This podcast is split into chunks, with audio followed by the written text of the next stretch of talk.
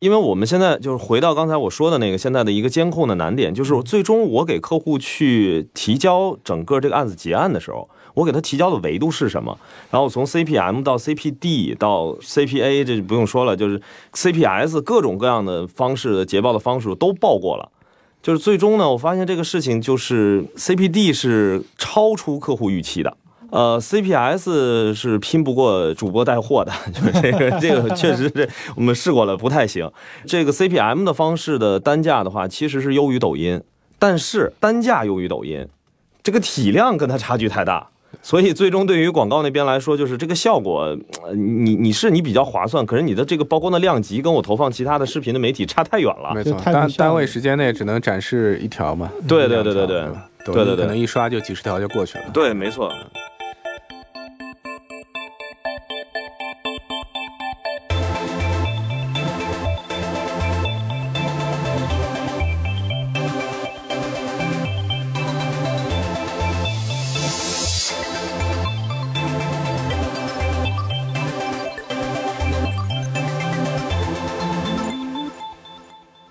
大家好，欢迎来到谈笑风生，我是 Leo，我是琳琳，我是汤达。今天呢，我们很荣幸的邀请到两位特别的嘉宾，跟大家打声招呼吧。呃，我是播客公社的老袁。大家好，我是第一财经杂志的记者肖文杰。今天呢，大家也可以看到，我是有备而来的，带来了一张 PPT，纸质的。我也想跟两位嘉宾分享一下，相当于是我们这档播客的文化。对自己提了一点小小的要求，相当于对对，可能也会树立起一个这个不好的典范。以后大家来我们呃 台都得带这个 PPT 带论文了，是什么意思呢？其实就是三个圆圈，一个圆圈写的是故事，一个圆圈写的是呃想法，还有一个圆圈写的是笑话，就或者是说有趣的东西，对段子。最上面有一个横批，有一句话就是说，最重要的是 have fun。也会去回答一下，就是说我们这档播客它之所以会叫“谈笑风生”，然后我们自己最在意的东西，我们希望嘉宾来了能够去在这里度过一个小时欢快的时光，然后去分享一些自己的故事，呃，一些想法，还有一些可能搞笑的事情。啊，我我稍微打断一下，就是咱们这档节目的调性是可以随意的接梗的，是吧？完全随意的切话插话，突然拿出了一页 PPT，我就不敢说话了。要的就是这个效果，给你们下个下马威。对，然后今天这个话题呢，就先想这个呃树立一个这个轻松气氛。一个原因呢，是我们今天可能呃会聊的是我们这个有史以来最严肃的一期。当然，我们总共也就就那么几期有史。呃，今天的话题是什么呢？就是这个播客商业化。对，这这个话题不严肃，这个话题现在大家特别希望这个好好的听一听，都会觉得是一个很美好的事情，不严肃不严肃。我还以为是一个很苦逼的事情呢，就就你知道吗？我我其实一直脑海里有这样一个困惑，包括我从这个六七年前自己开始做播客起的时候，我就在想，就播客这是能赚钱吗？就大家做这个事真的只能凭爱好、凭乐趣了吗？就能赚钱吗？这是？肯定是能赚钱的。如果说这事儿不能赚钱呢，大家可能也就呃不会还留下这么多坚持下来这么多年的节目。我觉得这个不用去质疑。其实主要是我们对于说商业化这件事情一个定义是什么？就是定义是说我有收入，还是说我有一份什么样的收入？就是这个其实是大家，你比如说，哎呀，播客现在还不太挣钱，可能是大家听起来比较苦的一个事儿。但你说现在播客不挣钱，其实。不会有这样的一个认知，说我做这个节目，我看不到一个未来的希望。呃，其实已经不会了。呃，对，没错。其实我们也有看到，就是在美国的话，Podcast 已经是一个比较成熟的产业。然后现在，呃，就仅仅靠广告的收入，应该已经有大概七亿美金的这个营收规模。所以整体来说，它其实在海外已经把这个模式跑出来，肯定是赚钱的。嗯，没错，没错。嗯，从我们杂志的角度，我们第一财经杂志是一本商业杂志。我们报道的东西都是得能商业化的。所谓的商业化，就是你靠全职做这个事情是能够养活自己的。至于你所有的目的是赚钱，还是说，呃，赚钱是其中的目的之一，这个两说。但是我们都已经报道过播客了，说明它已经开始至少开始做商业化的这个尝试了吧，在国内，所以肯定是能赚钱。我对这个，哎，玲玲，你刚提到这个，呃，国外这个播客有成熟的这个商业化的模式，就他们是，比如说是怎么做的？然后对于，比如说我们国内如果有不少都在做商业化了，他们可能会有一些什么样的启发呢？对这个，其实之前也有去呃了解过，包括像海外的比较头部的这个这个这个播客制作公司，像像 Wondery，然后还有包括像其他的呃像什么 Spotify 收掉的这个什么 Gamelet 之类的，就他们其实都会有相对比较成型的这个接广告的这种方式吧。啊，整个广告产业其实我们看下来，就是海外的播客目前的营收的这个。呃，结构还是比较简单的，主要也都是通过广告变现为主。就其他的一些呃，比如像周边呀、打赏啊，就这样，像像类似于像 Joe Rogan 这个播客，它确实还是可以靠粉丝效应，然后带货啊什么这些角度。但其实更多的还是靠广告。所以整体来说，我觉得也是因为早期的，比如说广播产业相对比较成熟的这个发展状态，已经形成了比较好的商业化的基础。所以目前很多广告主，尤其是一些中小品牌主。就是一些 D to C 的这个消费品的厂商，包括一些金融客户，一些 To B 的这样这样的一些服务商，他们其实会认可到播客的这种呃价值，然后会去做这种商业化的变现的尝试。呃，这块我能稍微补充一句吗？就是因为我知道，肯定咱们这边做了很多的关于海外的商业化的一些模式的研究和案例的分析。呃，我正好也是在最近这两个月，因为确实待着没什么事儿，然后这个晚上作息的时间呢，跟日常工作也不太一样了，所以有大量的时间可以跟北美的同学们 可以交流一下。对，因为之前的话，那个时差确实是一比较大的问题。那呃，他们会给我一个反馈，就是说，从宏观的媒体看到的报道来说，呃，我们的认知是说，在北美地区播客的这种广告主要是以品牌的投放，然后面向全美地区为主。但实际上，这个事儿很像咱们国内在报道的时候，呃，就是会去抓大放小的一种感觉，就是我们可能会核心的去报道一些大公司的投放案例，但是其实整个的广告行业当中是有一个很大的比重。是不会在报道当中去提及的，就比如说一些很 local 的一些广告，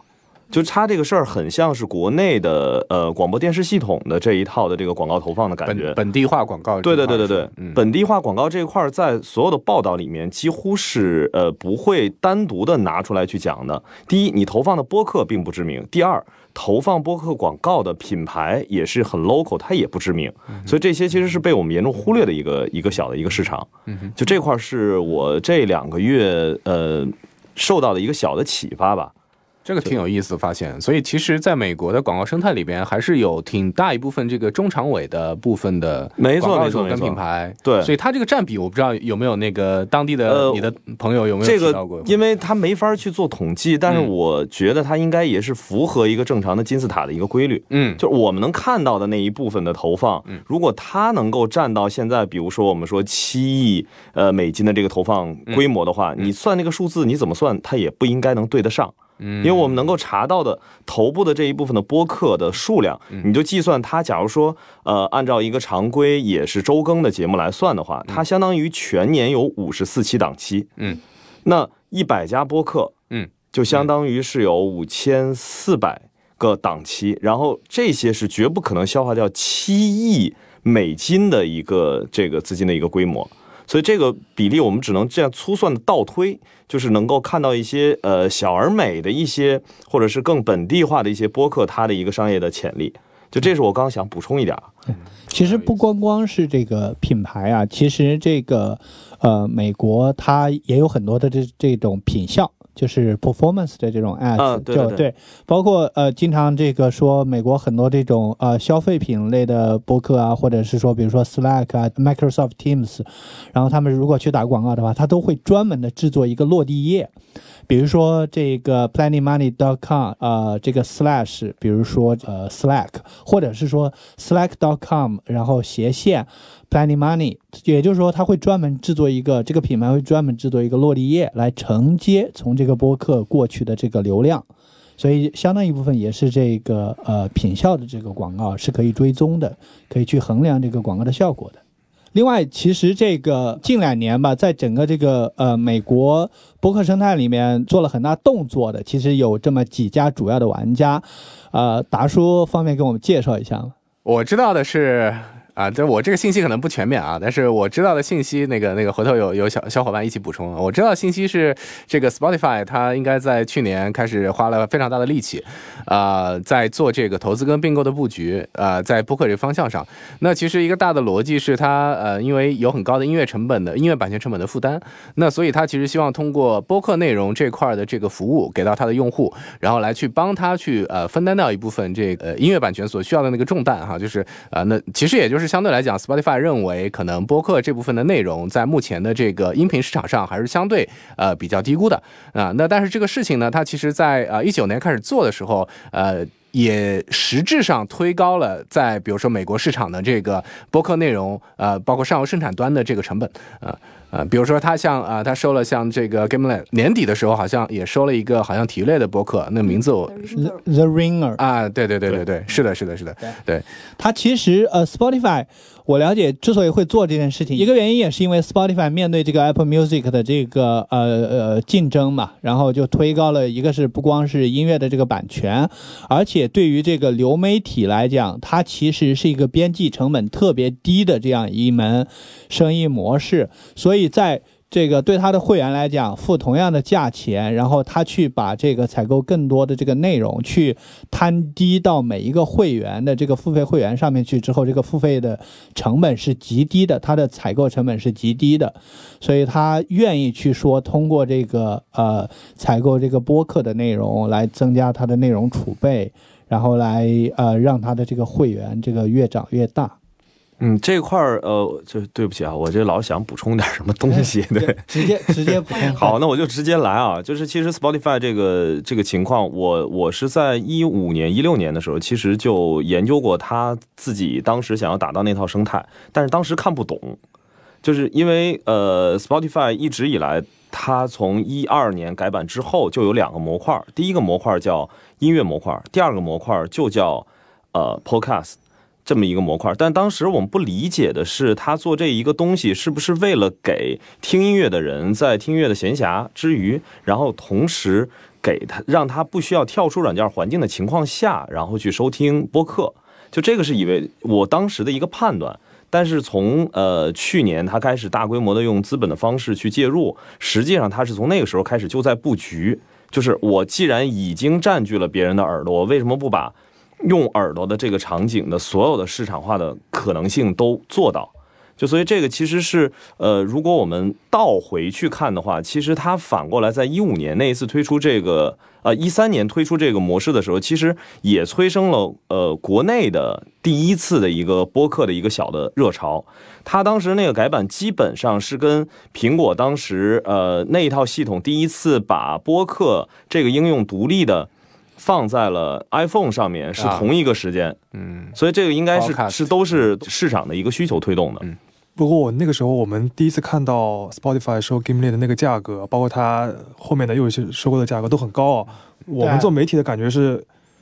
挺吃惊的，一开始看值这么多钱吗？是吧？我不知道你们还我我不知道你们对我我挺吃惊的。那个因为我在呃 Gimlet 被收购之前，我就在 follow 它。嗯，然后我知道，就包括我听呃，Alex Bloomberg 做那个 startup 嘛，讲他去 pitch，然后他怎么那个那个呃投资人拒绝他，然后他后来跟他又专门飞了洛杉矶，飞了好几次去 pitch，然后比如说拿了当时好像是一千万美金的估值吧，然后就 follow 了一段时间之后，比如说可能有一阵子没关注的时候，突然就听到说他被两点多个亿给收购了，就觉得他。创业就作为一个媒体人，创业好像是三四年，差不多，差不多的时候，然后被以呃两点多亿美金收购，那么它的估值应该是更高的，所以就是觉得还是呃就是蛮替他开心的吧，就一方面吃惊，一方面蛮替他开心的。我我觉得这里可能呃是有个有钱任性的这个这个概念在啊，就是尤其是它从音乐产业跟播客产业两个产业其实本身发达程度不太一样，嗯，然后这里可能还有一点我觉得可以分享的，就是说嗯是它音乐产业的这个呃收费的方式。啊，也就是说呃作为 Spotify 来讲，它呃单纯去分发音乐本身很难赚钱的逻辑是在于说它分发每一首版权音乐，尤其是这种呃比如说比较呃知名的这种版权的内容的话，它其实每一首歌都是按收听次数来付钱的，嗯。啊，那但是这个收听次数本身其实就相当于是把它的毛利呃控制在了一个非常非常低的。呃呃地步，那么同时呢，对他来讲，他上游其实是有这个呃六大这这个唱片公司，然后本身也是他这个 Spotify 的股东，那所以呃这也直接限制了说他跟上游的这个议价能力。那对他来说，其实呃可能播客或者说呃其他的音频形态对他来讲会是一个很好的一个呃探索的方向，去分担他这个这个成本。那对播客来讲的话，他呃不管花这个多少钱啊，是这个一千万美金也好，或者说两点几个亿也好，那可能在他整个的这个盘子里边来讲，对大家来讲应该不是一个特别大的影响啊。但是他拿到这个内容之后呢，其实对他来说，他就是控制了这个相当于是上游啊，那那对他来说会有一定的这个帮助啊。我我有一个问题啊，不好意思，我这记者习惯又起来了。呃，我有个问题啊，就是掉了个个儿，就是那个国内对吧？大家身边做播客的朋友听到 Spotify 这么高的价格去收了 GameLink 这个消息，都会觉得有点振奋，对吧？就是播客至少在美国受到感觉春天要来了。就就是心情上会有提振。我不知道在美国实际上。呃，从就是广告主也好，或者是其他的一些投资人也好，因为这个收购案之后，是不是对播客的判断也会比过去更加积极，或者对它的价值判断更高了？有这种感觉，就是实际上也会有提振吗？还是说照常？至少从呃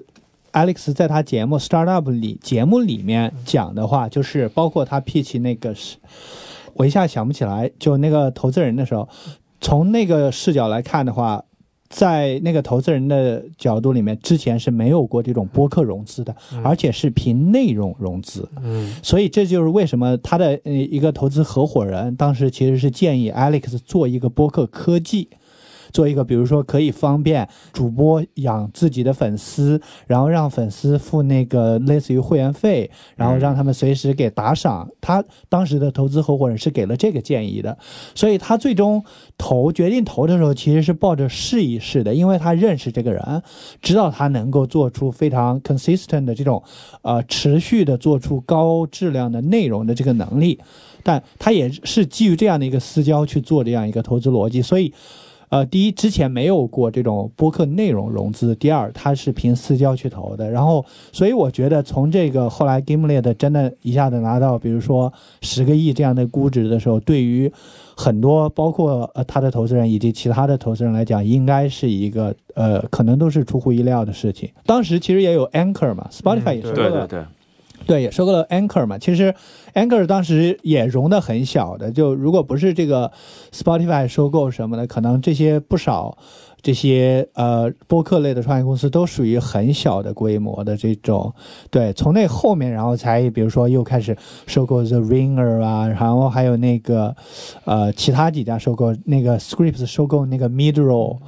还有那个 Stitcher，其实 Miro 和 Stitcher 其实都是这个偏呃商业模式，而不是内容的嘛，对吧？对所以真的真正意义上内容融资的，可能 Dimly 算第一家。嗯，有点像城里突然来了一个大财主，一下子一砸，然后这个行业发觉，哇，就原来跟别人的维度这个数量级还是差很多的，一下子自己就被提上来了。对对，嗯没错，这个地方我想补充一下，就是呃，Spotify 它在一九年的整个的收购预算大概是五亿美金，所以能看出来它其实当时是下了非常大的这个决心，要去布局整个 Podcast 的这个产业，就也呃呼应到刚刚达叔提到的，可能他之前在音乐产业的这个其实到现在都是亏损的嘛，靠音乐这一块的这个版权就太贵了嘛，没有办法盈亏平衡。然后另外他去拿这个大价钱去砸。包括他去收这个像 Gimlet、像 The Ringer，还有像这个 Anchor，其实是不同的产业链上不同角度的在在布局。我觉得从内容这个方向来说，其实像 gamelet、gamelet 还有、嗯、Gimlet 其实就是非常头部的这个 storytelling 的这种 podcast 节目了。The Ringer 也是这个体育类里面的最头部的播客制作团队。所以其实呃，我觉得想分享补充另外一个点吧，就是美国的 podcast 这个产业经过这么多年的这个发展，它其实在制制作端，确实已经形成了非常优秀的这种制作的流程，或者说制作团队。呃，目前看起来，其实中国就之前跟那个包括跟老袁，包括跟可能北京播客圈的很多朋友在交流过程中，大家都提到过中文播客没有满分作品嘛，所以在这个层面上，其实我们在内容角度还是有非常大的这个提升空间。那未来我觉得，呃，随着播客的这个大众化，然后优质的内容一定会有越来越高的这个溢价，就类似于像比如说视频的这个媒介的发展，然后像其他的这种音乐媒介的发展，其实都会出现一些头部的 IP。那那未来这个头部的 IP 的价值一定是会有啊、非常好的这个市场的这个认可。对，就大概想补充一下这个。呃，我觉得其实美国这个播客商业化，或者说它生态的繁荣，一个底层逻辑还是因为一个原因哈，还是因为人家那个广告生意发达。你看它基本上七亿，基本都是广告，而且它还都是口播广告，它也不像国内这样又是做什么这个弹屏呐、又是程序化的这种。对程序化的这种插入啊，当然这个 Spotify 现在也推了一个叫 SAI 的这个技术，动态程序化的插入这个口播广告，但人家还是口播广告。对，就我觉得国内没有这么发达的，就国内对于这种主播的口播广告，这个至少品牌主的意识似乎还没有培养起来。呃，这个我觉得可能目前来说，在这一块儿稍微有点发言权的，应该是播客公社这儿，就因为我们每个月都在操作品牌的投放，所以我们才请你来。其实并不是品牌主对于这种口播的投放没有兴趣，或者是没有认知，而是缺少了一个很完整的一套呃监测和捷报的一个体系，然后包括说对于这一个播客他自己的听众的具体的画像是什么，然后我如何去知道我的这个广告是不是很有效的触达到了他的听众。就所以现在我们操作方式就是绕开所有的这种呃无法实现的一些技术监控的方式，那我们就把所有的这种口播就植入在片头最前面。这样的话呢，我最起码我可以保证，你只要播放了，哪怕你播完你就停了，你还是听到了。因为它很短，所以用这样的方式去绕过，说，哎，我没法跟你去报到底这个有效率是怎么样。然后另外一个就是说，呃，喜马拉雅这边也是有底部的广告的小黄条的这个东西嘛，所以这篇也是我从去年开始在每个月都在测试的小的一个营销工具，其实还挺好用的。就是但是它有一个问题是流失的情况比较多。我举个例子来说，就是这个是一个逻辑上的 bug，就是当我们打开一个 app，然后开始去听播客的时候，我点完播放，接下来的第一个想到的动作是什么？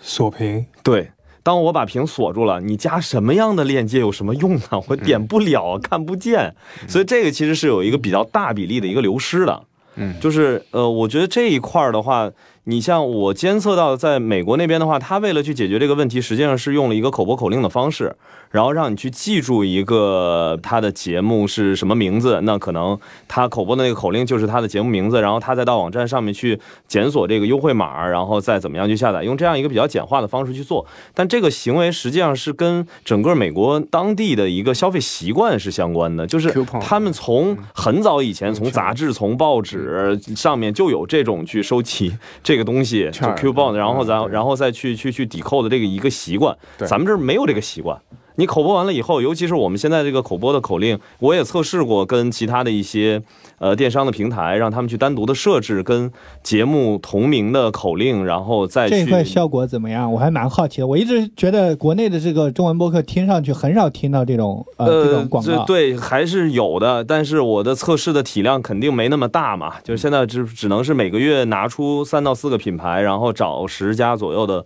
播客去测试。所以如果你不是海量的听节目的话，我肯定你也听不到，因为我测试我不能老摁着一家测。就我我得换不同的品类，就是现在如果没有一个技术手段去区分它的听众是什么，那我就用人肉的手段，就是我不区分了，我直接就换节目来试嘛，同等品类的，就这样的话测出来数据会相对客观一些。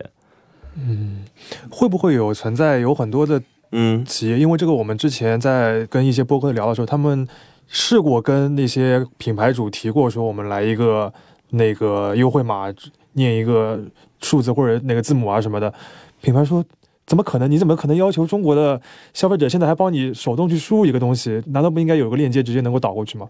然后他们才知道，就是那些品牌主才会知道，原来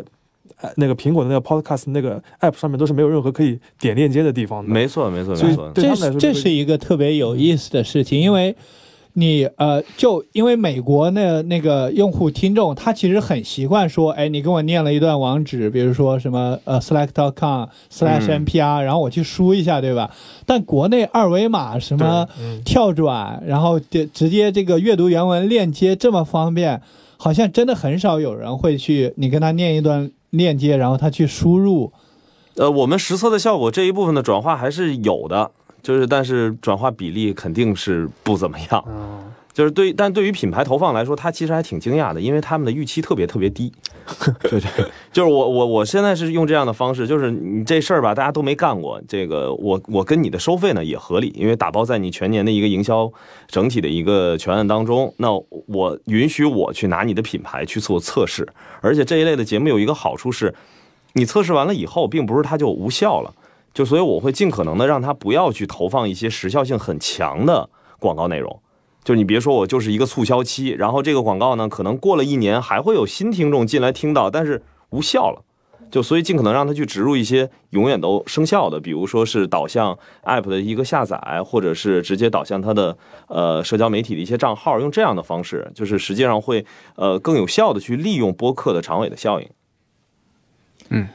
所以听上去还是一些新的公司会比较用这种方式。你刚刚说 App 的下载，对。因为我平时那个跑汽车条线，我想嗯汽车、对。卖汽车的，如果是那个促销的广告，那肯定是当季当季的，它一辆新车这个哎，对对对对对对，对。那那就不可能采用这种方式了，对吧？对，就是因为我们现在就是回到刚才我说的那个现在的一个监控的难点，就是最终我给客户去呃提交整个这个案子结案的时候，我给他提交的维度是什么？然后从 CPM 到 CPD 到呃这个 C CPA 这就不用说了，就是这 CPS 各种各样的方式的捷报的方式都报过了，就是最终呢，我发现这个事情就是呃 CPD 是超出客户预期的。呃，CPS 是拼不过这个。呃，主播带货的，就是这个，这个确实是我们试过了，不太不太行。呃，然后这个 CPM 的方式的单价的话，其实是优于抖音，但是单价优于抖音，这个体量跟它差距太大，所以最终对于广告那边来说，就是这个效果，呃你你是你比较划算，可是你的这个曝光的量级跟我投放其他的视频的媒体差太远了。没错单单位时间内只能展示一条嘛。对对对对对抖对对对音可能一刷就几十条就过去了。对，没错。哎其实我还蛮好奇，呃，一点呢啊，就是呃，播客的商业化，呃，嗯听起来还蛮像，有点像我们传统的这个就是电台的商业化的模式。我不知道这个里边有没有什么样的异同哈、就是老袁，你作为这个资深的这个媒体从业者啊，那个帮我们分析分析。对，其实说实话，我一直以来没有想到这个事儿的商业化会这么困难，因为嗯对于播客公社来说，我是拿着客户的预算去投放，然后居然都这个做了一年下来都没有能够投出一个我觉得比较好的一个案例出来。嗯。就是其实最理想的方式并不是这种广告的投放，就是我觉得说，哎，播客什么这是不是可以靠广告收入来维持呃商业化这件事情？我觉得这不用讨论。嗯，这这如果这个还要讨论的话，那就真的是不用再琢磨播客商业化这事儿了。就其实最理想的方式应该是实现一个播客的制作者，嗯，如果他不是一个媒体人出身，他纯粹就是一个内容创作者。那在这种情况下，我们需要让他把自己的更多的注意力放在内容上，然后实现一个制播分离的版权采购模式。这个其实也是 Spotify 在呃收购 Gimlet 的时候，其实它的一个。对他的一个首要的一个考虑，就是我不是说我考虑说你全年帮我接了多少广告，你有多少客户，这个对于 Spotify 来说其实没有什么太大的意义。嗯，就我更看重的是你的内容的出产。那在这种情况下，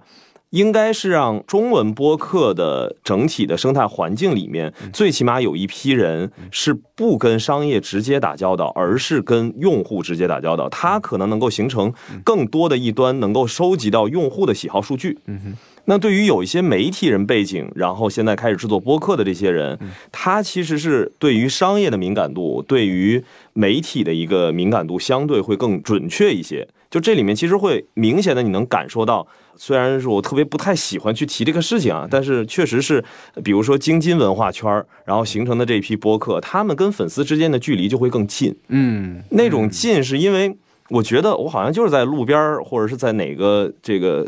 路边的一个烧烤摊儿，然后哥儿几个在那儿聊天的这种感觉，就嗯确实会天然的形成这么一种亲近感。嗯然后这种亲近感会拉近听众跟他的距离，嗯就是每一个听众内心都有一个欲望，就是那个欲望就是可能每个人就不会说出来，但是那感觉我也行。呃，听上去金金金这一片的这个播客特别适合主播带货，呃 他们的商业模式。就是在带货这个事儿，我们也确实是试过，就是大家觉得。我可以接受你给我这个安利一次两次，但是我更希望的是你说一些我们想听的内容，而不是你说一些你想让我买的东西。我觉得这个是一个相对来说有点不一样的点。所以你怎么看昨晚老罗直播？哎呀，昨晚老罗直播这个事儿，这个我觉得辩证的看吧。这个这个太容易得罪人了。他是不是辜负了你的信任？他竟然跟你聊他想你买的东西了，我我主要是觉得是来交朋友的，是不是？我觉得这里有一个对比啊，就是他拿出一个利器啊，这么危险的一个东西，在镜头的面前实操，难道这个的危险程度会比梁文道拿出烟斗抽一口的危险程度要要低吗？为什么他这个没有被咔掉啊？应该打上这个字幕哈，小朋友在家请勿模仿的。对对对对对对对。这里是谈笑风生电台，一个由喜马拉雅战略投资部自发发起的访谈类节目。我们每期节目会推荐一档播客。如果你也想被我们的听众收听到，请联系 investment at 喜马拉雅 .com。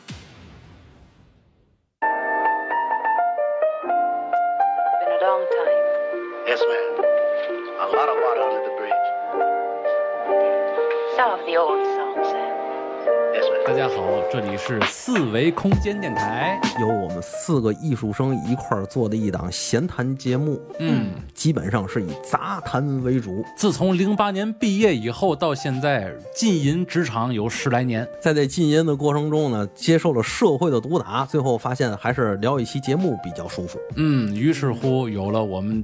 很多的节目板块，和职场有关系，和人生也有关系，和我们的专业也有关系。对，对其实呢，灵力森罗，包括灵异啊、嗯历史，大家都喜闻乐见的一些个话题，是吧？对，包括未解之谜，还有一些生活中的琐事。对，用相声的方式给大家呈现出来。虽然更多的人认为我们是贫气，对，作为一个天津本土的一个电台，咱们聊期节目的时候，你说没有点相声，没有点相声味儿，恐怕也都难了点儿。所以说，我们搜罗古今中外，聊聊家长里短儿。我们这里有历史、未解之谜，哎，有灵异，我们这里有古代文学，我们这里还有听众来信？对，我们特点就是让你笑，不论如何让你笑是我们的一个宗旨。不管怎么说，任生活百态，凌厉森罗，未知坎坷，嬉笑怒骂，我们在此与你共酌。服务大家的耳朵。让我们在节目里相见吧，拜拜。节目见。拜拜嗯对，这个所以所以刚才这个话题是还没有结束，对吧？对对对对对，就是呃，所以商业化这一部分的话，刚刚其实是说到了说经济文化圈他们的呃听众跟他之间的距离更近，而且每一个听众内心都有一种我也行的声音，然后所以会促成我们看到从呃做节目的整体比例上来说，其实北京、天津这一个地区的播客。呃，或者说我们现在暂暂时因为播客这个事情，可能从广义和狭义的定义上面确实有一些争议。那我们不说这个，起码是从主播的这个角度来说，确实是那边会更集中。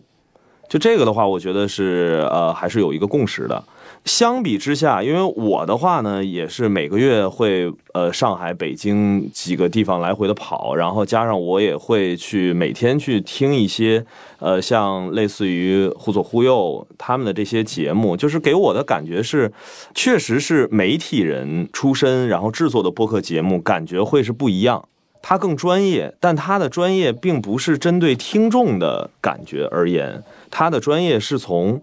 呃选题，然后和里面所真正包含的有效信息量的密度来说的这个专业。然后再一个就是他会比较注重一个听众的一个感受，就是我做这件事情，我不要让别人觉得我这个事儿是闹着玩的，就是他会有有有，最起码会给听众呈现一个这样的态度。我觉得这个是他们更有可能推动整个中文播客这个领域能够跟商业去更紧密的结合的一个非常重要的一个因素。因为现在很明显能够感觉到，就是播客的话语权，中文播客话语权，从整个一九年年初一直到现在，是从北京向上海在做转移。这个这个感觉我，我是非常明显。对这个现象很有意思，然后想请教老袁，你觉得就是刚才你提到的这两种不同的内容的风格吧，他们在商业化的角度会有一些不同的模式吗？啊、对这个，我之所以引向这个话题，就是想去阐释到底不同类型的播客应该是用什么样的方式去实现一个变现。对我其实觉得这也特别有意思，因为我跟杨一还交流过，嗯那个他一开始在说这个喜马拉雅上面是不能这个播客不能自己打广告，我就嗯专门回来跟我们的这个产品呢广告这个团队沟通了一下，发现我们其实是有一个密生平台的，啊，对我一直在用。对，然后我跟杨一说，哎，我们有密平台，你用啊。然后过了，然后他说，哦，我知道了。然后过了一一个月、两个月，然后我再去问，呃，用这个密声平台怎么样？他说我还没用，就觉得他其实压根不着急这件事，我比他还着急。不，这个思路完全不一样。就是我们现在如果说讨论到这个话题的话，就有一个很容易去类比的方式了。就是我们现在可以简单的把媒体人制作的播客节目当成是我们日常在电视台当中看到的一些文化访谈，呃，或者就是我觉得呃，全国人民都知道的应该是焦点访谈吧。我觉得这个可能是最恰当的一个例子了。就是你想，你制作一档焦点访谈这样的一个节目的时候，你在制作的过程当中，或者是在播放的过程当中，你会优先的去考虑招商吗？我觉得一个招商应该是放在后面一步的，就是我先把这件事情做好，因为它毕竟还承载着一种公共媒体的属性。这个其实是媒体人在做播客的时候一直秉承的一个态度，就是它需要有内容，然后这个内容要有价值。我觉得这个事情是这样，然后呃，类似于像呃我们现在听到的一些更像闲聊，然后更像是引发听众觉得我也行的那一类的节目，对，嗯那它像什么？它其实更像是影视剧或者是综艺。然后这些内容在制作之初的时候，它其实跟商业的变现，它就要提前去考虑，因为它是依赖于有点类似于说，我做了一档综艺节目，我要提前预留好所有的招商接口，我这档节目才能盈利。因为它播出多了以后，实际上是不会提供任何价值的。除非平台通过一些呃，比如说集采的方式，或者会员的方式，或者是直接由版权方去做这种直接的版权交易，不然的话，这个事情就是没有一个可以去变现的一个渠道。所以这个其实也能够反映出来说，为什么呃。媒体人做的播客对于变现的诉求没有那么迫切，然后为什么这个呃播客公社更多在对接的这一些就是媒体人做的播客相对比例比较少？因为很简单嘛，就是我提供的是商业化，但是商业化这件事情对于媒体人来说呢，不是现在最紧要的事情，就是大家还是希望说，哎，我一定要把内容做好。现在中文播客内容太差了，那他们怎么盈利呢？他们是全职吗？呃，您您指的是你刚刚说的媒体人这一些，大多数都是还是全职的。忽左忽右是全职，但还有别的的呃，剩下有全职的，像呃徐涛老师的生动活泼啊啊，对，就这两个。呃，应该还有，我没记错的话，呃，剩下那个不能算是媒体人，他更像是以前的 IT 行业的一个编辑记者，就是这个津津乐道，哦，他也是在做全职。就是其实如果你要去数到底谁在全职的话，其实还是能数出一堆出来的。嗯那像那个你刚说综艺型的那些。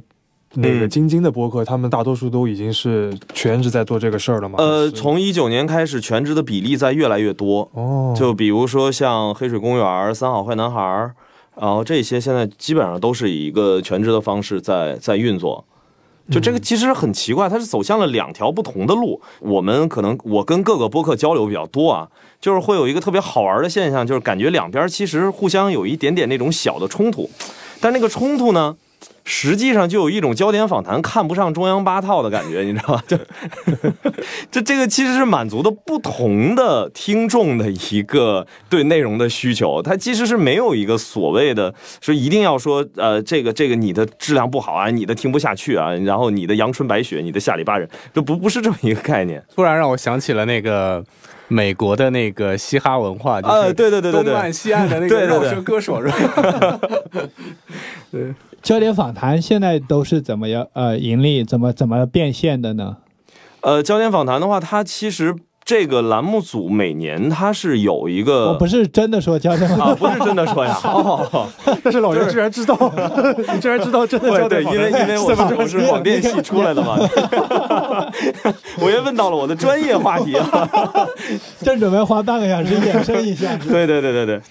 实际上它应该是一个媒体的一个导向。我觉得，呃，至于说这一类节目到底应该是用什么样的方式去实现一个变现，我更希望是听到肖老师能够从一个商业媒体的角度出发，然后看一看他的这种商业模式是不是现在的这些媒体人在渴望的一种成型的一个商业的呃变现的一个路径。呃，我一个是刚才老袁讲的那个话题，我稍微想补充一句啊，就是啊当然跟后面也有关系。我是觉得，呃，虽然类型有不同，就是比如说不同类型的制作的内容，有的是更加偏那个普通人聊天的，有的人可能是每一集有更加强的目的性的，或者要输出一点信息量的，类型不同，但是。这个风格吧，我觉得也没什么必要，他们互相有什么看不顺眼啊什么，因为都太小了，就是完全还没有到有竞争或者需要分什么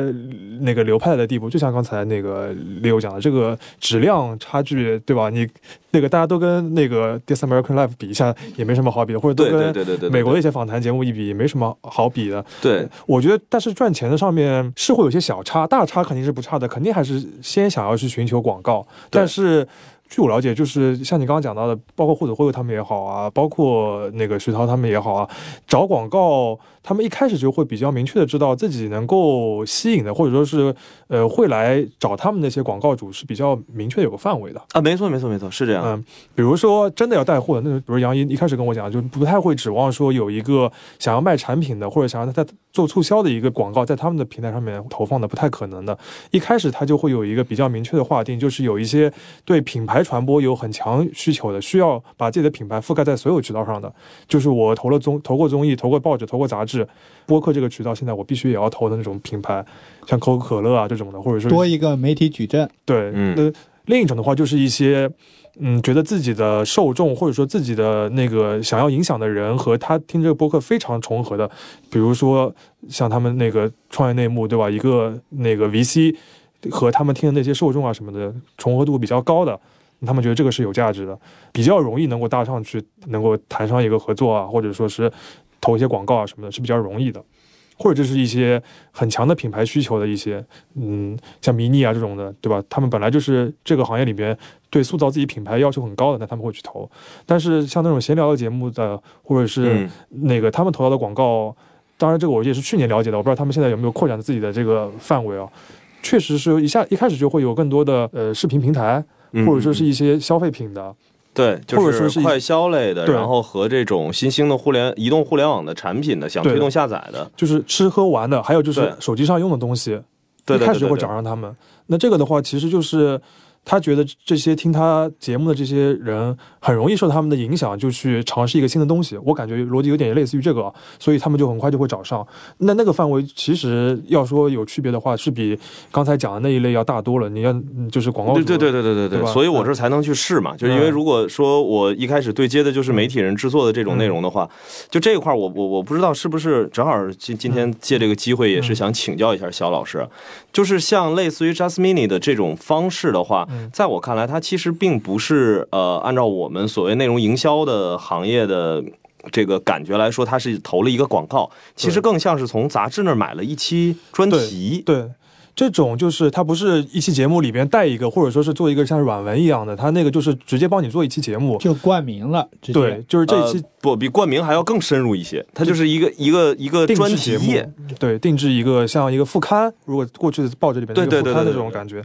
那个忽左忽右尝试过这种，呃，应该是故事 FM 也尝试过这种，呃，他们这个大内也试过一次，对，大内也试过。那像故事 FM 就比较好理解，它是讲一个讲故事节目，对吧？然后你比如说一个公司找过来，想要做一个比较有意思的一个品牌营销的话，那我这个公司里边或者跟我有关的一个人，他这个人挺有意思的，让他讲讲他他的故事，然后带到他们的品牌，这个就很成逻辑嘛。对，就像一个这个呃视频载体，比如说电影的这个导演，然后有一天去拍一个广告片，帮一个品牌。我记得他们呃故事 FM 比较早的接到的，好像就是哪个电影啊？徐峥吧，好像是，我忘记了，好像是、嗯还是哪个导演，就是他，反正就那集就是讲徐峥的故事，然后讲讲到他最近要新拍个电影了。就这种是对他们来说是一个除了报广告以外的一个新的尝试嘛，就是更加深度一点。那品牌有的有可能要求比较高的话，想要做这个东西，单价也会更高一点。呃，难度的话就是制作成本比较高。然后像我这 Just Mini 这个就是等于 Mini 那个找了忽左忽右想要做这样一个定制的节目，嗯他原本的设想只是把这个节目放给他自己的经销商听的，嗯嗯嗯嗯嗯，只是想要就是迷你这样一个车的品牌嘛，然后他觉得我要卖车给消费者，树立这个品牌，我首先要把这个品牌在我的 4S 店的销售顾问那边树立起来，那我我得也给他们灌输灌输，他们等于是我的第一批客户，对吧？然后他是出于这样的一个想法去做这个节目。呃，说实话，我第一次听到他们这个 idea 的时候，我觉得有类似想法的品牌不超过十二十个吧，呃十个有可能都不一定有，对吧？你受众太小，我觉得车里边就是像，如果是汽车行业里面的话，不太会有品牌想到这种事情的。嗯对对对对他们是一个比较特殊的，对品牌很有很有要求的一个一个一个公司，他会想去做这个事儿。嗯他做的时候，你呃像做 Just Mini 这个节目，你就得就得去采访一些迷你的车主，然后问他对车的这个理解，还要问他个人的生活，得问两块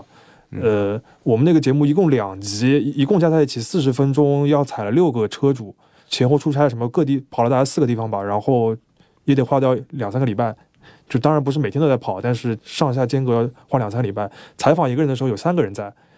嗯嗯对吧？我作为一个帮他们一问问问题的一个人，然后会跟那个受访者交流，然后有一个制作的同事专门在那边录音的，就跟在后面就在录的，嗯然后杨一也会在旁边，有的时候提问，有的时候也在录音的。那这个成本只会出现在就不可持续的嘛？你不可能做一季这样的节目，对对对对对，你也不可能每周做这个节目，这个只会是那个单次项目。制的这种，对对对，嗯我我其实在想，是不是声音或者说播客领域现在还缺少这样的爆品？是想某一个品牌通过一期这样的一个声音的这种媒介，然后一下子也就一炮而红，然后其他的品牌可能就会都来蜂拥而入，都去效仿。对，我觉得制作方式不一定是像我刚刚讲的一样的，都是什么像媒体一样得去采访什么的，嗯对对也可以是讲故事的方式，对吧？你或者是其实什么样的方式都无所谓，能爆起来的话，就会催促着所有的人绞尽脑汁的去想，它还有还有什么样可行的一个内容创作的方式。但是现在就是没有任何一个事件真的能够吸引到，最起码呃不一不见得吸引到品牌主本身。最起码能够吸引到这些 4A 公司或者是呃广告营销、光公关行业里的这些研究的人，能够真的把它当成是一个爆款的案例去研究、去推广，因为嗯他们手里才是掌握着大量客美国那个时候也是因为出了爆款嘛，对吧？对对对对也是因为出了爆款才会那个做的越来越多的。像这种类型的品牌定制的那种播客的话，美国也还是很多啊，就是大啊对对对尤其是大公司，大公司他们都一般都会做，而且他不会做的很硬，他有可能会做的比较。那个讨巧一点，像那个吉易吧，好像也是做过那种讲故事的那种，对吧？跟他也没什么特别大关系，他就是稍微讲了一个什么跟 NASA 有关系的一个什么工程师吧。呃，现在在美国那边的话，基本上如果公司它自己本身有一个社交媒体的一个预算，他一定是会把播客作为嗯标配来做的，因为对他们来说，这是一个呃最方便去操作，而且在呃北美当地是一个受众最广的一个、嗯一个一个媒体的一个方式吧。我是觉得这个倒确实是很多品牌，就是我站在公司的角度来说，是市场部应该去考虑的一个问题，就是啊你先替市场部谢谢你。就是就是你得花，就是就是可以考虑有一部分的预算放到这个上面。至于你是去投广告，还是比如说你想你你是准备每一就是一年投十几集节目的一个口播广告，还是想要做一两集那个一两期节目的这种形式，什么好好推推自己品牌什么都可以，但是你可以去考虑。有这个方向去做，尤其是调性比较类似的啊，就是或者你的受众比较类似的。但是我现在了解很多传统的媒体的那些大广告主那几个行业啊，汽车、那个奢侈品、嗯嗯嗯快销，呃，包括金融啊、母这种母婴相关的这种，我觉得应该还是大多数的市场部的负责人或者管预算的人还没有想到这一步，或者没有把它提到一个非常挺看重的一个东西。他会觉得这个感兴趣，或者最近大家都很火在讨论，他会有这个关注，但是真的要落实的一步。我不知道最近这小半年有什么变化吧，至少我去年就是呃，了解就是的还没有各个行业的我都去试过了，嗯就是都是同样的一个问题，形不成一个爆款的案例。然后对他来说，我无法做一个模型，比如说啊不好呃，交代是吧？就不交代倒是都能交代，啊就是我如何你给我提供一个方案，比如说我这次投了你十万。然后这个十万能够达到的这个效果，我能不能在预算追加倍数的情况下，效果也能够等比例的乘以这个倍数？这个做不到。这个确实很麻烦。你微信公众号就很容易解决这个问题嘛。对对对对他们这个就很容易。呃，很多人放放量和规模化的问题。对，没错，就是现在大家对这个事儿满意，但是觉得你太小了。嗯对，嗯是一个非常 niche 一个细分领域的，对对对对可能就是比如说十十几万，呃，一次性呃，就是触及个十几万的这样一个一个听众，他没有办法去到百万，去到千万，没错没错没错，还是一个量级。还是一个渗透率的问题。嗯，对，对。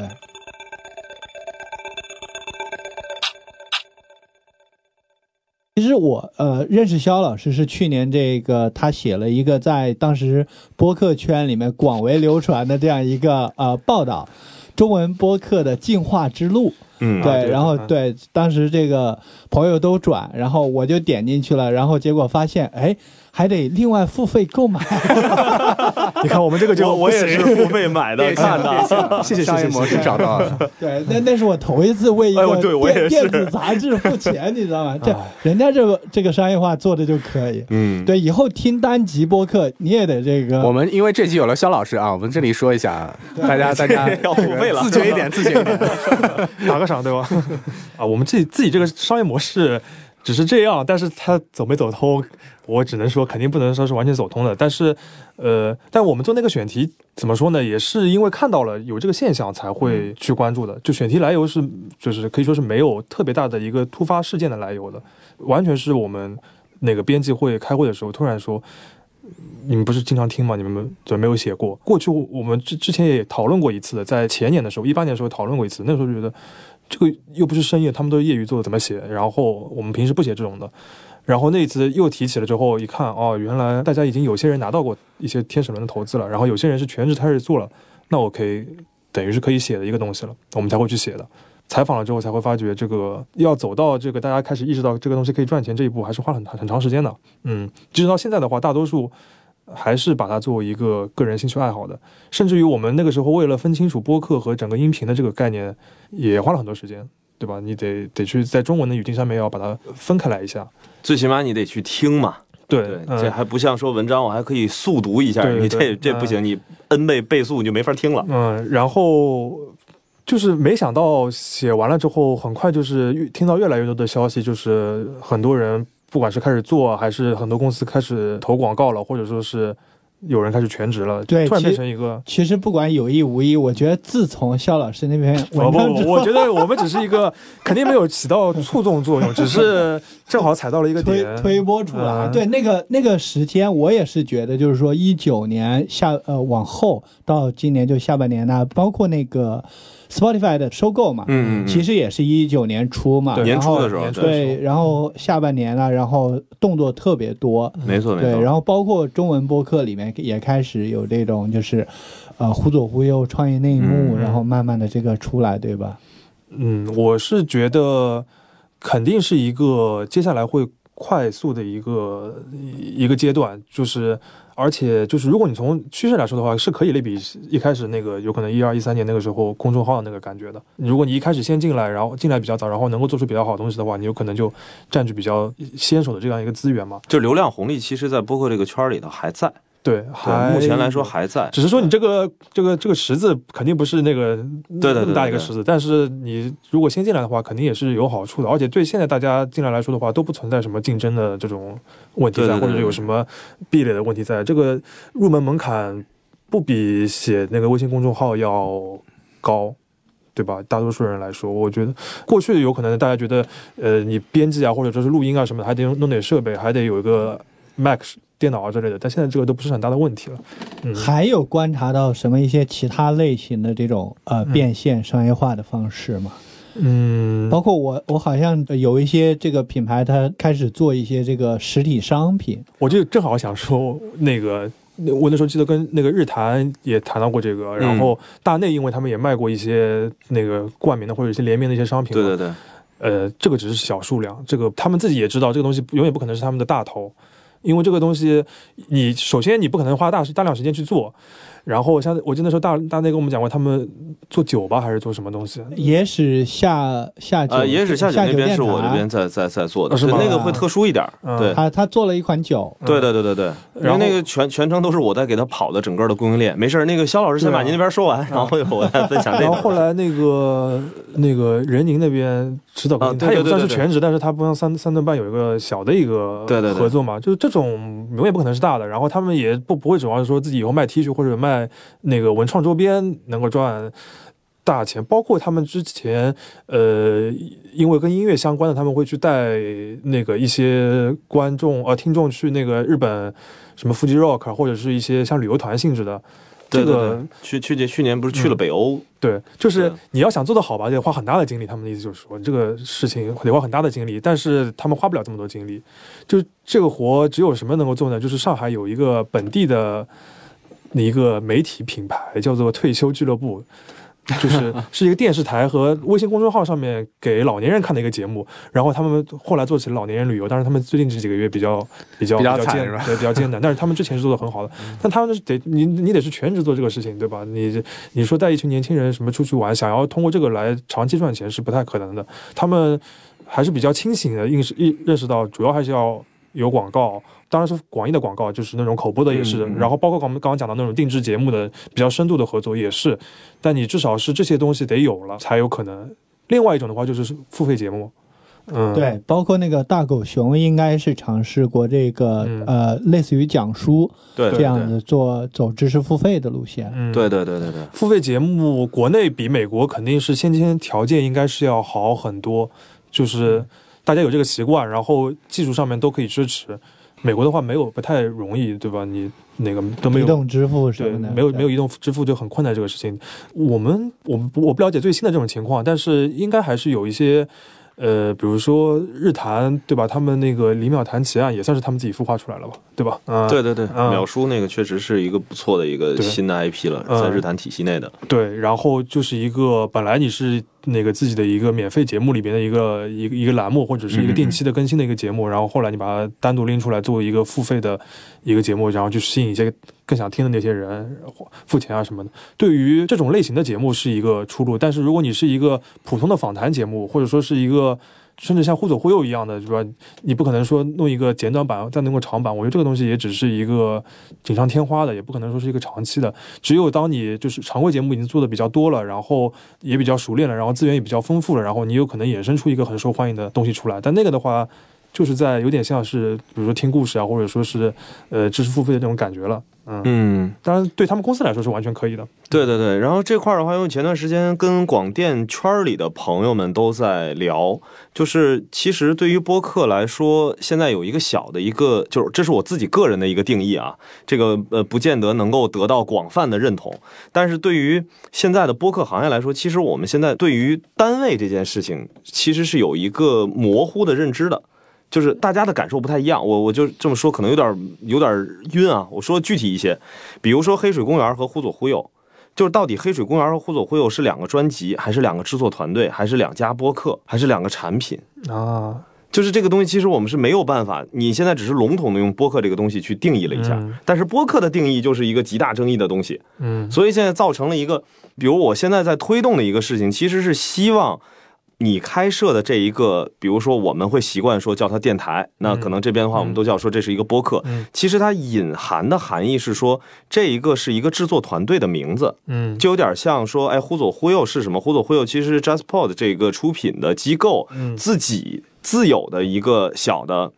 产品。嗯那对于黑水公园来说，就是黑水公园其实是一个团队名儿，然后黑水公园这张主专辑其实是黑水公园的这一个制作团队内部的一个聊天的一个方式。那我当我要去做一个作品的时候，它应该不叫黑水公园，它应该是给一个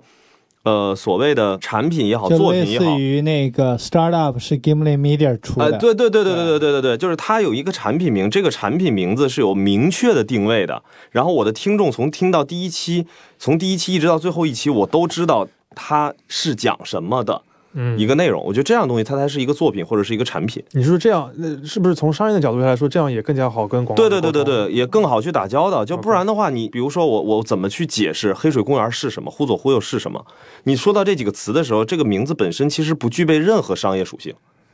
嗯，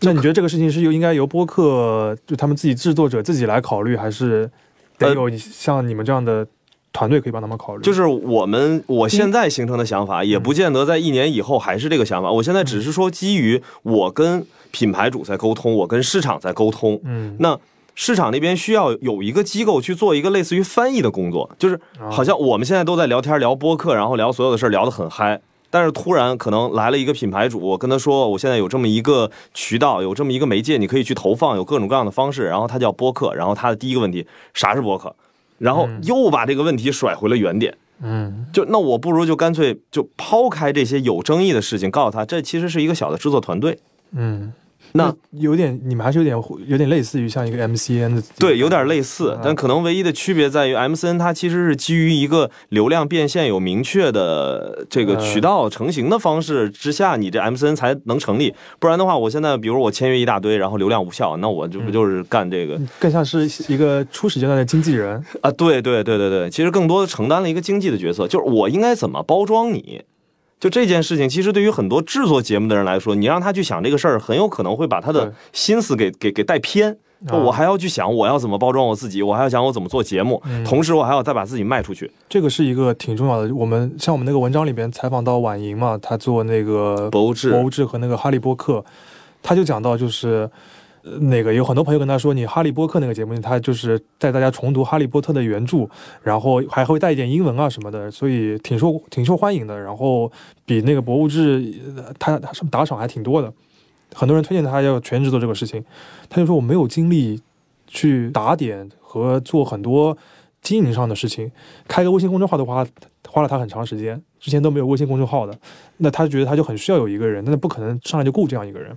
嗯，对很多刚刚开始起步要做全职的，或者想要去赚钱的那个接一些广告的一些播客的制作人来说，是很缺这个东西。对对对，其实是一个角色的一个问题。嗯嗯就是这个事儿的话，在美国那边的话，其实是由美国的互动广告局，他去联合一些机构。然后他每年会公布一些数据，它的数据里面的维度就包括了，比如说这一个播客，它实际上是一个播客工作室的单位，比如说它下面出产了哪些作品，然后这些作品各自的流量是什么样，每一个作品的用户画像是什么样，他拿到所有这个相关数据，然后再在每年的呃就不一定是固定的每个时间了，就是会有一次集中的一个招商。比如说，互动广告局能够取到一千家、两千家的播客的数据，然后我把这一两千家的数据，我直接在北美地区做一个统一招商，然后大家来去认投，就你自己去判断嘛。反正我把所有的用户画像的数据都放在这儿了，流量的情况也都放在这儿了，然后让这个呃品牌让广告主自己去选择。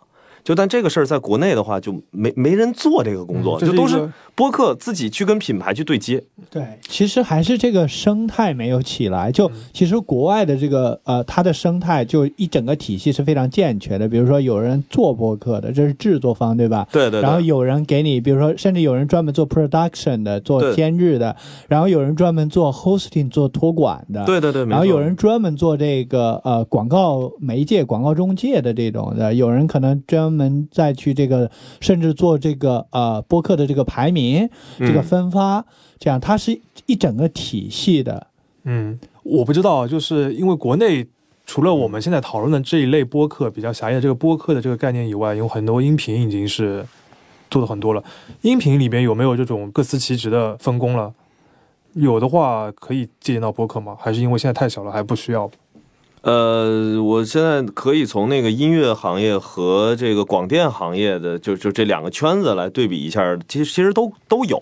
就是所有监控的指标、所有的数据我们都能拿到。现在问题是拿到了，没有人去整合它。哦，就没没有人把已经成熟的一些商业体系，然后放在我们现在定位的这一个所谓的播客的中文播客的这个模式下去去去做这个事儿。就是这个矿已经在了，只不过是这个怎么把它那个正常的流通出去，对对对其实通。有点类似于 mid roll，美国的 mid roll。嗯，对嗯它，它就相当于是帮你不光做这个广告，这个其实也就是播客公社在做的事情了。我理解，对对对就是把这个品牌方和这个播客方，那也就是内容方做这个整合、做对接，然后还去追踪这个呃什么 ROI 呀、投放啊，这个呃这些广告的这个专业用语叫什么 reach，就是触达、频次，然后呃投放的效率，然后还专门出一些白皮书等等这个呃统计什么的。对。对对对，不过这个又有鸡和蛋的问题了，就是我们也就是比如广告主会说嗯。你得给我一些好的案例啊什么的，但是比我们也听到很多播客的制作者就是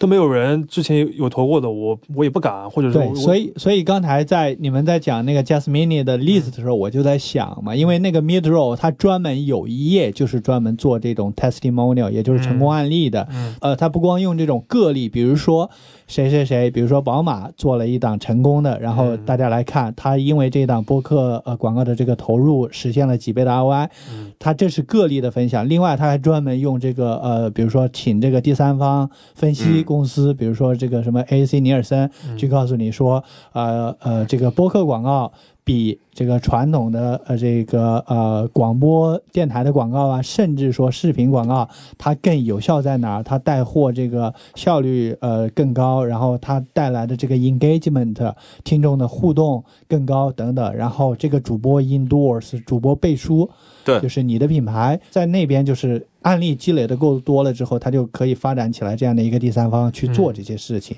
对，嗯这边这次我我到这边来，其实有一个很关键的目的，也是来解决这个问题。就是实际上，因为我我我更多的时间在北京嘛，然后可能跟呃媒体这边的朋友们的交流不会特别的多。现在吧，就是我们两种工作方式，实际上会造成各自都做不成这个案例。我我举一特简单的例子，就比如说。呃，上海这边的播客们在去接所有的广告的时候，实际上会是呃给所有的品牌主会会会强制的先输入一个印象，就是你先别指望我这个事儿给你挣钱，这是一个品牌项的投入，对对对监控这些事儿啊不重要，你这个事情它是个品牌的东西，你就看我们这个实际效果就好了嘛。所以所有的数据接口没留。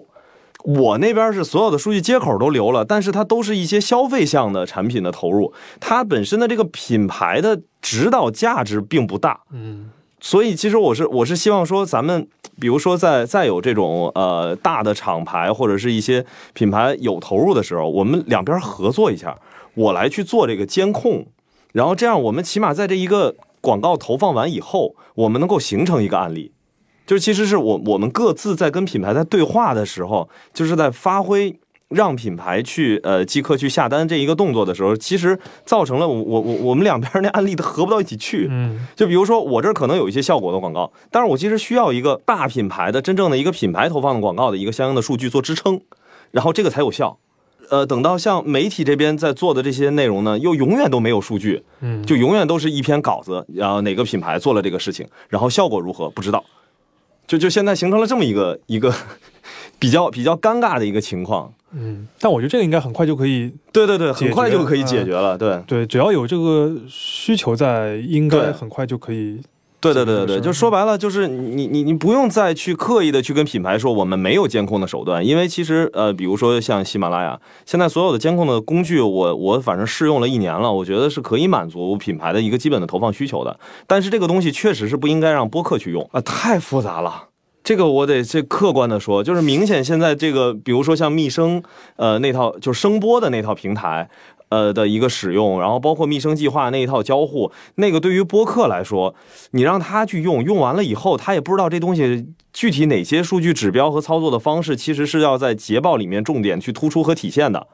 因为他并不是一个营销人员。嗯，就所以这个其实是是我我我用了一年以后我发现的一个问题。那其实公社可以去解决这个问题。在这种情况下，我们完全可以呃平台方，然后媒体方和像我们这种营销的这个负责内容营销的这这个公司，我们合力一起去打造一个案例出来。然后客户一直都在，只不过我们就没有把这个数据给归做一个归结，能够更有效的把事情给曝光出去。我觉得节目没聊完就要谈成合作了。嗯，不过刚才那个李友你讲的很多东西，确实是就第三方的很多事情，在国内啊，确实是更适合平台去去做的很多事情，对吧？有对，就是平台开发工具，然后让第三方来使用。嗯但是现在就是关键得平台还是要重视，对吧？感觉我们现在应该是越来越重视了。啊 帮我们的这个产品，谢谢你们。不过确实还是可以感受得到的，就是就包括我们那个时候做那个选题的时候，就是我们也说，我们经常说讨论一个小的行业或者一个创业公司的话，得有一个坐标系。就是我们第一第一例的一个坐标系，就是说我们现在讨论那个是非常小的一个事儿。但是我们也后面一步也可以说是一个当时平台还没有那么重视，或者相比较于大量的一个流量来说是很小一个流量的一个事情。但是我们现在还是可以看到，就是说，首先这个很小这个部分这个比例还是在增长的，它以后永远肯定不会永远超过听相声啊或者听那个故事啊这种，因为这个是很刚需的东西。永远不会超过那个，但是那个这个比例一直都是在的。然后乘上这个市场的基数来说的话，还是一个很有很有利可图的一个东西。嗯，是值得平台去，比如说专门为他去提供一些第三方的一些服务啊或者支持啊这种东西，对吧？可以稍微触动一下。对对对对对，没没问题。那个下一呃期再请两位回来的时候，我们就是这个战略合作发布会。对，那个呃，因为时间关系，嗯我还想请问两位，在播客的这个打交道的过程之中啊，有没有一些这个围绕播客的，有没有一些有趣的这样事情或者故事？呃，我不知道肖老师这边是什么样，就是我接触这个圈子啊，都会告诉我一个统一的这个事儿，就是说啊，你现在来找我啊，我做播客，我做这件事情是因为我有表达欲啊，我也没有上来之后我先想着他赚钱，然后我也不听别的播客。呃，我听到基本上都是这样，我不知道肖老师这边是不是也有这种同样的感受大多数是这样的，当然也有一些重度的那个啊？对，重度播客的听众，对对对，这个是小比例。对，比如说像杨一，他就因为他是喜欢这个东西，自己对听对对我们上一期请他来了，我我跟他是同号，啊，我 我，也是，我是一个重度的这个消费者。嗯。嗯，感觉这个行业是想想说的比想听的多，是吧？从业者当中，对，大多数还是真的有表达欲。我记得陈也良跟我讲过，他就是做了忽左忽右之后，他之前是那个记者嘛，写文章的嘛，然后他做了播客之后，很长时间都没有动笔写东西。我不知道他上次有没有跟你们讲过，那就是表达欲已经用完了。嗯，因为其实经常讲爽了。对，已经已经已经已经爽到了。我从我记者的角度来说的话，那个跟播客的制作者交流有一个很明显的特点，就是他们都是非常 nice 的采访对象。嗯嗯呃，我们那个做商就就一个问题，然后他话匣子就打开了。对，而且他首先他不会拒绝，嗯，他觉得这个嗯有人愿意来了解我或者聊聊我做的这个事情，他很开心。嗯，这个情况出现在大多数的创业公司，比如说我去采访一些创业公司的时候，因为大家比这个也很好理解嘛，比较小，那有人愿意来跟你聊的话，他会很开心。大公司经常都那个高高在上的，但是他呃很多播客的制作者又不太会有很多创业公司那种比较呃，比如说目的性很强的，比如说想要推自己啊什么的，他会很很也会很快的跟你说一些困难。或者说是有一些自己那个觉得也很辛苦的，或者做这个自己这个节目做的还不怎么样的这种，就很真诚。因为还是那个兴趣出发为主的。大多数现在做全职的播客，之前还是经历过两三年甚至更长的一个非全职的状态。在非全职的这种状态下，能够保持定期的、长期的更新，并且已经有了比较大的受众，说明这个事情他每个礼拜至少要花两三天的一个时间或者同等的这个精力在这个上面的，肯定是自己喜欢性才会做。单靠粉丝的什么嗯快更快更，他是不会去跟的。只有自己一直有这个表达的欲望才会去跟。那他因为自己是喜欢的，所以说有人来跟你交流的时候，他都会很愿意。嗯。最后，呃，两位分享一下，比如说最近听到的有意思的、值得推荐的播客。肖老师先来。呃，让我我想想，其实国内的、海外的都可以，啊。然后也不一定是这个新的哈，就是可能你们最近在听的，然后感觉还不错的，然后啊，或者是自己一直喜欢的都可以。啊。哎，对，这这这可以，就是那个我我之前一直是没听啊，然后是最近疫情期间了，然后抽出时间能听一听的那个备忘录。啊呃，就是杨一跟陈元良他们也是有也对对对，有有有参与的这一档，就是那个备忘录，因为我自己本身也是广告营销这个行业里的人，所以我会听那个的时候会有比较深的感触。就是其实，呃，你可以先跳出他在讲的广告行业是所谓的现在的传统广告行业，呃，就是可能跟数字营销并不是那么紧密。但如果你你你不要去纠结在这个点上，只是去听他去讲广告行业经历的这些变迁，然后里面的各个职能的分工，其实他对于你去了解现在播客到底都缺了哪些环节，然后缺了哪些工种，缺了哪些服务的机构，其实还是有很大的一个一个一个帮助的。就这个是我我我其实挺推荐，呃，如果说做播客的人，呃。有希望去意愿去了解跟营销和广告相关的事情的话，我是建议去听一听这个。嗯，嗯这个我也有听，然后英文的话，我跟大家听的都差不多，就是包括那 Planet Money 啊，或者是 This American Life 这些都差不多。中文的话，我推荐两个不太呃，就是我比较个人那个导向的吧，一个是一个呃，它都不是一个专门做播客的一个团队，它是一个篮球分析的一个媒体，叫炫猫，旋旋转的旋猫，一一只猫的猫。然后他们是一个微博上的一个付费的一个微博的一个一个一个团队，会做一些比较专业的篮球分析。因为我自己喜欢看 NBA，他们也会有一些衍生的免费的播客产品，就是在那个播客上面就叫炫猫的，哦，会讲一些呃，就是如何看待篮球这个现现代篮球这个运动的一些非常专业的东西，呃，呃数据分析啊等等的，但是又很深入浅出。听多了之后，会对你生活别的方面，就是你也知道，看待很多事物也应该用这样比较客观的方式吧。那个因为质量很高、很专业，所以我会听。又是一个，我觉得可以想象，就这种东西，听众不太会超过一千人，大多呃只有他们的本来订户就很少，听他那个播客就会更加少。但是这种节目其实都很多了。还有一个的话，因为我自己喜欢看哈利波特，波特，然后那个晚莹的那个哈利波特，我也经常会听。呃，就是我觉得他如果是播客制作者的话，可以听听他那个节目的制作水平吧。就是作为一个单人的，然后是写逐字稿的这样一个节目，而不是一个访谈的节目的话，它在就是包括文本的质量、信息量，然后节奏啊、时间控制，包括录音的效果啊等等的，采用一些新的一些呃，采用一些效果啊等等这方面都已经是就一直在进步。然后感觉就是从普通听众角度来说，已经是体验已经越来越不错了。那我觉得一个个单人非专业单人都可以做到这个水平的话，其实大家都可以达到那个水平的，所以我觉得还蛮好。好的，呃，感谢两位的推荐，也感谢两位嘉宾今天抽空来到这里，谢谢大家的收听。谢谢。好，谢谢大家。拜